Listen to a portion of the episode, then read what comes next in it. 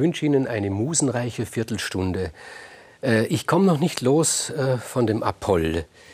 Dieser ähm, so widersprüchliche Gott, der ist vielleicht für uns interessanter als manch andere Gottheit, obwohl er jetzt im Gegensatz zu Pallas Athene nicht von Homer zu einer beinahe alleinigen Gottheit veredelt worden ist. Aber er hat sich länger gehalten bis herauf in das 20. Jahrhundert, länger als vermutlich jede andere griechische Gottheit. Wenn ich nur daran erinnern mag, dass diese Raumfähre, die den ersten Menschen auf den Mond brachte, eben nach dem Gott Apoll genannt wurde. Ich glaube, es war Apollo 11, war diese, dieses Raumschiff, das die Amerikaner da auf den Mond geschossen haben.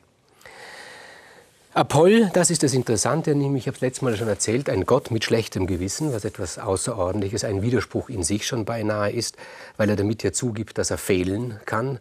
Kein anderer Gott würde das zugeben, Zeus als allerletzter.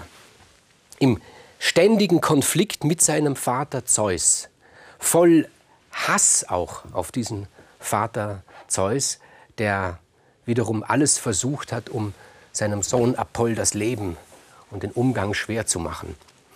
Eine Geschichte habe ich schon erzählt. Apolls Sohn Asklepios, der Arzt, der mythische Arzt schlechthin, der immer daran gearbeitet hat, den Tod zu besiegen, dem ist es eines Tages gelungen, hat einen Toten wieder zum Leben erweckt, worauf Zeus seinen Blitz auf diesen Asklepios geschleudert hat und ihn getötet hat.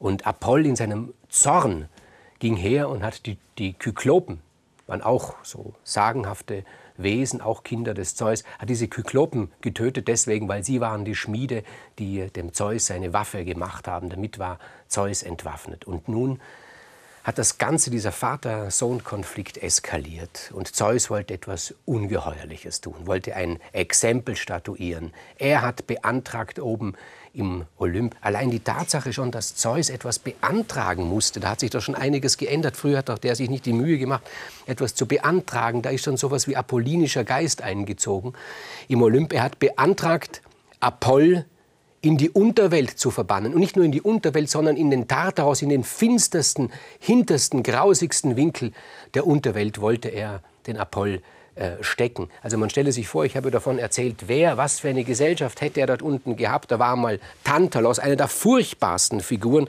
der dort steht. Das Wasser reicht ihm bis zum Knie. Über ihm sind die Früchte. Wenn er trinken will, versickert das Wasser. Wenn er essen will, gehen die Früchte weg. Ixion ist dort unten an ein brennendes Rad gefesselt. Oder Sisyphos schiebt seinen Stein auf den, auf, den, auf den Berg und er rollt wieder runter. Und in dieser Umgebung hätte Apoll, der strahlende Apoll sein sollen. Da gab es einen Aufstand im Olymp. Sogar die Göttermutter Hera sagte, das geht zu weit. Wenn du das tust, dann werden die Menschen gar nicht mehr an uns glauben. Die werden sagen, an was kann man sich halten, wenn der Zeus seinen eigenen Sohn in den Tartarus äh, verbannt. Das geht nicht. Also hat Zeus einen anderen Entschluss gefasst. Apoll musste auf die Erde und musste, um, um ihn zu demütigen, ein Jahr lang bei einem Menschen arbeiten als Knecht. Apoll hat sich auf den Weg gemacht und er kam zu dem König Admetos und hat sich dort als Hirte angeboten. Admetos wusste nicht, dass es ein Gott ist. Er hat ihn sehr freundlich aufgenommen, hat ihn wunderbar behandelt Sie sind sogar Freunde geworden, die beiden, obwohl Apoll der Diener war. Admetos war verliebt in Alkestis, die Tochter von König Pelias. Über Pelias werden wir noch einiges erfahren, heute nicht. Aber dieser Pelias wollte seine Tochter dem Admetos nicht geben und er hat ihm eine Aufgabe gestellt, wie so oft. Er sagte, du bekommst eine, meine Tochter erst dann, wenn es dir gelingt, wenn es dir gelingt, einen Eber, und einen Löwen gemeinsam vor einen Pflug zu spannen. Also eigentlich ein kompletter Unsinn. Da hätte er gleich sagen können, nein. Er hat halt irgendwie verschlüsselt das Nein in dieser Aufgabe. Aber Apoll hat dem Admetos geholfen und er hat einen Eber und einen Löwen vor dem Pflug gespannt. Und sie haben ein Feld umgegraben, um dort, beinahe hätte ich gesagt, Kartoffel zu säen, aber das hat es damals noch nicht gegeben. Jedenfalls hat der Admetos seine Alkestis bekommen. Und das hat die Freundschaft zwischen dem Admetos und dem Apoll natürlich nur noch vertieft. Und als dann das Jahr vorüber war, in dem der Gott dem Menschen gedient hat, da hat sich Apoll als Gott auch zu erkennen gegeben. Und hat gesagt, weil du mich so freundlich empfangen hast, weil wir Freunde geworden sind, möchte ich dir ein Geschenk machen. Und es ist ein ganz typisches Apoll-Geschenk, möchte ich mal sagen, also ein höchst problematisches Geschenk. Apoll sagte zu Admetos, pass auf, wenn es die Zeit ist, dass du sterben sollst, dass der Tod zu dir kommt, Thanatos, eine merkwürdige Figur in der griechischen Mythologie, die auffallend mit keiner Mythologie, mit keiner Geschichte ausgestattet ist. Davor hat es den Griechen ja nicht nur den Griechen gegraust. Also wenn Thanatos an deine Tür klopft, dann bekommst du von mir eine Möglichkeit, noch weiter zu leben. Das werde ich für dich bewerkstelligen. Wenn du einen Menschen auf der Welt findest, der bereit ist, an deiner Stadt zu sterben, dann sollst du noch leben. Das ist das Geschenk des Apoll an Admetos. Wir vermuten, dass das ein sehr problematisches Geschenk ist. Admetos lebte sein Leben mit seiner geliebten Frau Alkestis und es war wirklich eine innige, eine glückliche Liebe. Und dann klopfte eines Tages eben Thanatos der Tod an seine Tür und er sagte, Admetos, es ist soweit, ich komme dich holen, ich gebe dir, weil Apoll das will, einen Tag Zeit. Und nun machte sich Admetos auf die Suche nach jemandem, der bereit wäre, der bereit wäre, für ihn zu sterben. Er fragte seine Eltern, aber seine Eltern sagten, warum sollen wir? Nicht jeder ist seine eigene Person und, und, und wenn es bei uns so weit ist, gehen wir auch ohne Fragen. Die Freunde zogen sich zurück. Und er rief dann nur noch aus, ich, es gibt ja sowieso nur noch einen einzigen Grund, warum ich leben will. Es, ich hänge gar nicht so sehr am Leben. Es ist doch nur für meine Frau Alkestis. Für sie will ich leben, damit sie nicht allein ist, weil wir beide nicht allein sein können. Aber inzwischen hat sich das herumgesprochen und das Gerücht, dass jemand anstelle des Admetos sterben kann, um das Leben zu halten, hat auch die Alkestis erreicht. Und sie war bereit zu sterben. Und dann kam Thanatos zu Alkestis, um sie zu holen. Und dann wäre halt eben, dann wäre eben Admetos ohne seine Frau gewesen. Dieses furchtbare Dilemma-Geschenk, das der Apoll dem Admetos gemacht hat. Da gibt es verschiedene Versionen, wie das ausgeht. Euripides hat den Herakles auftreten lassen, der ringt einfach den Tod nieder und die Sache geht gut aus. Es gibt noch eine zweite Geschichte. Noch einmal musste Apoll auf der Erde einem Menschen dienen. Zeus sah eines Tages herab vom Olymp Richtung Troja und sah dort einen trojanischen Prinzen, der hat ihm sehr gefallen, ein schöner junger Mann, Ganymed hieß er.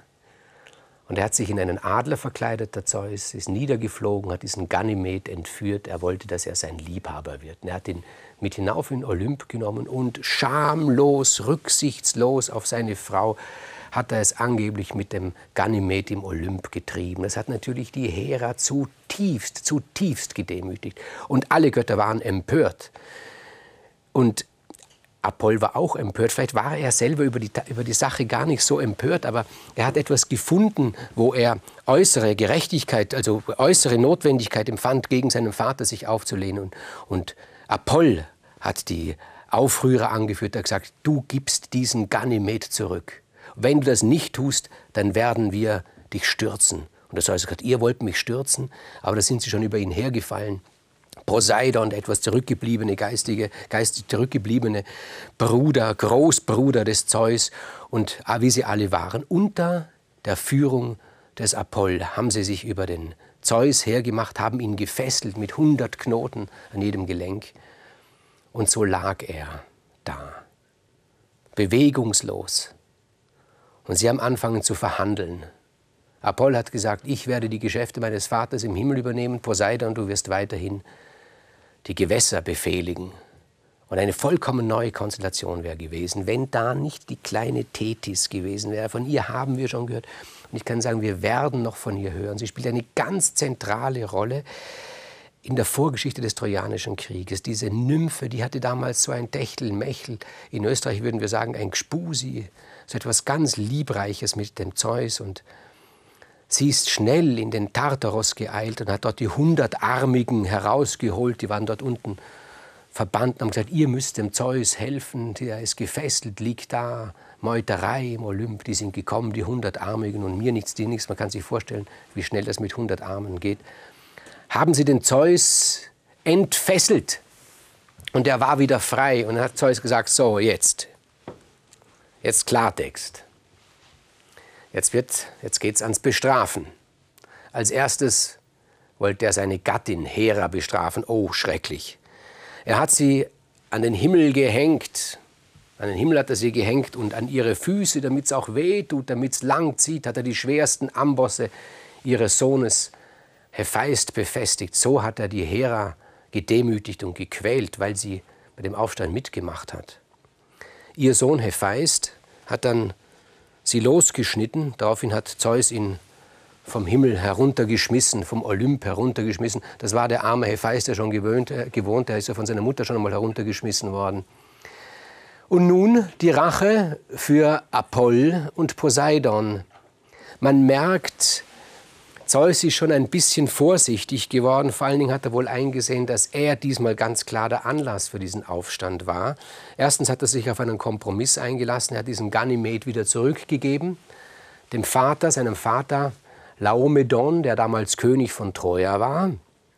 Und er sagt zu Apoll und zu Poseidon, so, dann könnt ihr beide den Ganymed ja gleich runterbringen. Ihr könnt ihn gleich runterbringen nach Troja und ihr könnt gleich auch den Laomedon, seinen Vater, fragen, ob er euch aufnimmt, denn ihr sollt beide dort arbeiten, niedrigste Arbeit tun. Und ich hoffe, dem Laomedon fällt auch die denkbar niedrigste Arbeit für euch ein.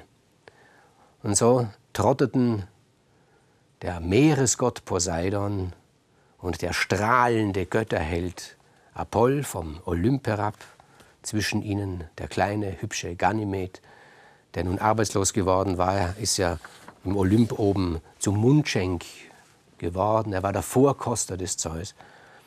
Und sie traten vor Laomedon hin. Diesmal haben sie gleich zugegeben, dass sie Götter sind und gesagt, wir sind Götter, die bestraft worden sind. Wir sollen für dich arbeiten. Der Laomedon hat gesagt, ich weiß nicht, ob ich euch brauchen kann. Ein Gott mit, äh, ein aufständischer Gott und ein etwas geistig zurückgebliebener Gott, was soll ich damit anfangen? Dieser Laomedon war ein ungläubiger Zyniker. Und er hat sich gedacht, aber stark sind sie wohl beide, zumindest verfügen sie über große göttliche Kraft. Und er hat ihnen gesagt, gut, dieses Troja, diese Stadt, wo ich herrsche hier, die liegt an einem sehr, sehr interessanten Punkt. Immer wieder kommen Feinde, um uns zu berauben. Ihr beiden Götter sollt eine Mauer um diese Stadt bauen. Und es waren Apoll und Poseidon, die die Mauer um die Stadt Troja gebaut haben. Wenn diese Mauer von den Menschen, von den Trojanern selbst erbaut worden wäre, der Krieg vor Troja und wir sehen, wir nähern uns so in Kreisen, so in Kreisen nähern wir uns diesem Krieg. Dieser Krieg hätte gewiss nicht zehn Jahre gedauert. Die Griechen waren in einer Übermacht.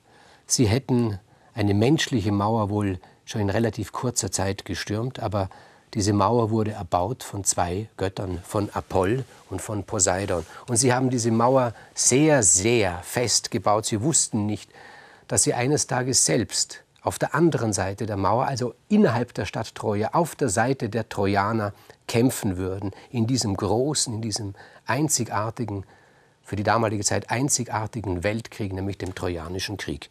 Apoll und Poseidon haben auf der Seite der Trojaner diesen Krieg geführt.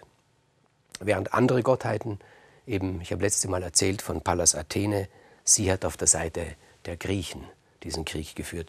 Und wenn wir die Ilias lesen, vor allen Dingen dann die Odyssee auch lesen, dann wissen wir, dass dieser Krieg, an dem sich die Götter beteiligt haben mit den Menschen, eine Art Höhepunkt in der Mythologie ist, aber dass mit diesem Krieg auch schon der Untergang der Götter eingeleitet wird, dass Apoll auf ganz andere Art und Weise überleben wird, aber nicht in dieser Mythologie mehr.